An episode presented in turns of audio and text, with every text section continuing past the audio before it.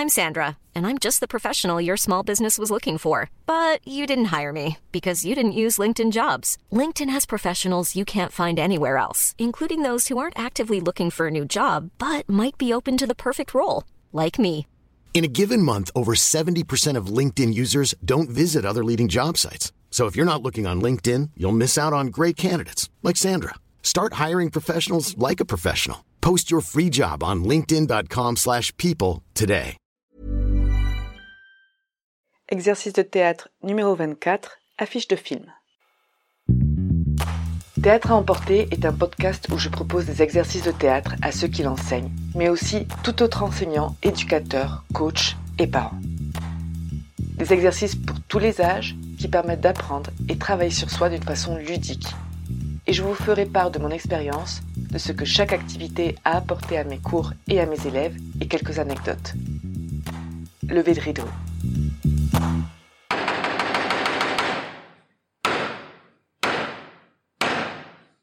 Bonjour. Pour cet exercice de théâtre, affiche de film, nous allons avoir besoin de minimum deux participants. On commence par le déroulement. On va imaginer pour aujourd'hui que dans ce groupe, il y a six participants. Donc ce que je vais faire, c'est que je vais diviser le groupe en deux, trois et trois. D'ailleurs, je pense que quatre serait le maximum éventuellement. Donc une fois les équipes faites, je vais lancer un titre de film qui sort tout droit de mon imagination. Et à partir de ce moment, ils auront trois minutes à peu près chaque équipe pour imaginer quelle sera l'affiche de ce film, uniquement avec le titre du film. Eux feront partie de l'affiche, c'est-à-dire comme des acteurs, ils vont poser pour l'affiche. Ils auront trois minutes pour décider quelle va être l'affiche, et ensuite chaque équipe proposera une affiche en s'immobilisant comme s'ils posaient pour une photo par exemple. Je vais vous donner quelques exemples de titres. Par exemple, ça peut être Le labyrinthe sans sortie, ou Le chat qui a perdu sa voix, Le secret derrière la porte, Un enfant insupportable, etc. Les variantes pour cet exercice.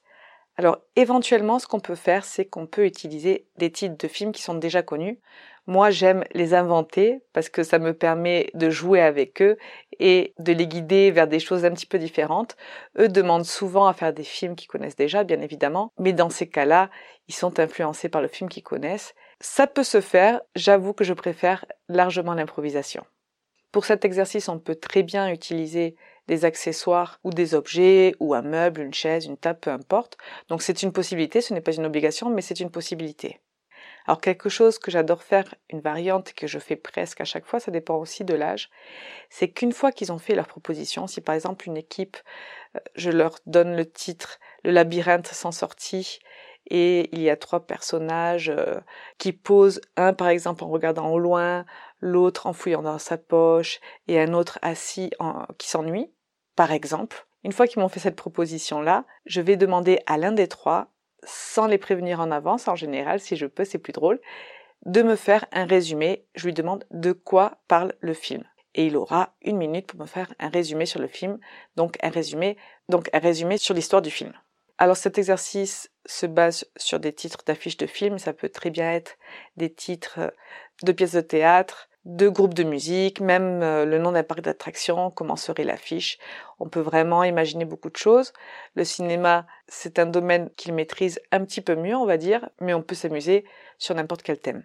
Mes observations durant cet exercice, alors le doute qu'ils ont toujours, c'est est-ce que nous on pose, est-ce que on prend quelqu'un Non, ce sont vraiment les personnes de l'équipe qui vont poser et qui vont faire partie, on va dire, de l'affiche. Ensuite, dans l'équipe, les trois ne sont pas obligés de poser dans cet exemple-là. Ça peut être deux personnes ou une personne. Le tout, c'est qu'ils se mettent bien d'accord sur l'image de l'affiche. Comme je disais tout à l'heure, j'aime beaucoup utiliser euh, cette variante-là où je demande aux participants de m'improviser une histoire courte, de me raconter très rapidement de quoi parle le film. Alors ce ne sera que cette personne-là qui pourra parler. Les autres personnes de l'équipe ne pourront pas faire de commentaires.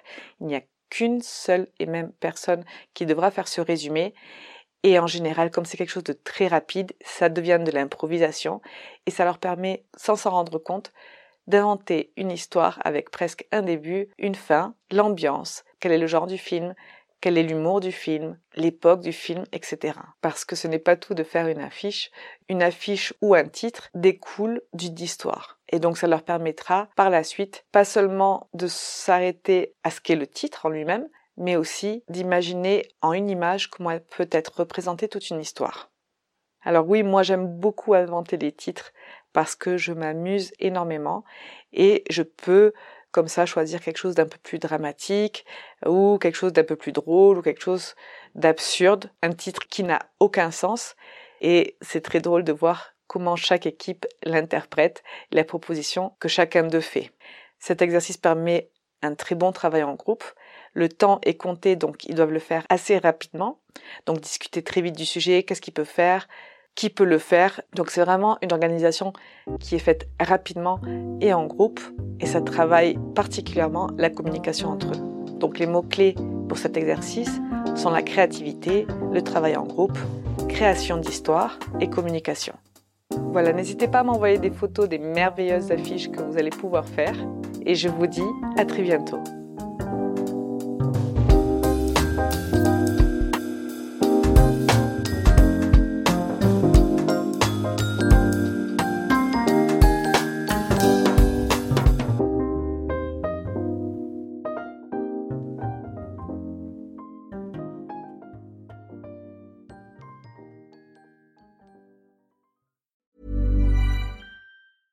Even when we're on a budget, we still deserve nice things.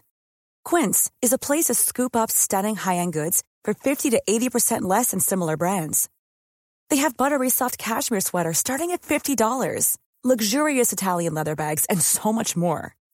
Plus, Quince only works with factories that use safe, ethical, and responsible manufacturing. Get the high-end goods you'll love without the high price tag with Quince. Go to quince.com/style for free shipping and 365-day returns.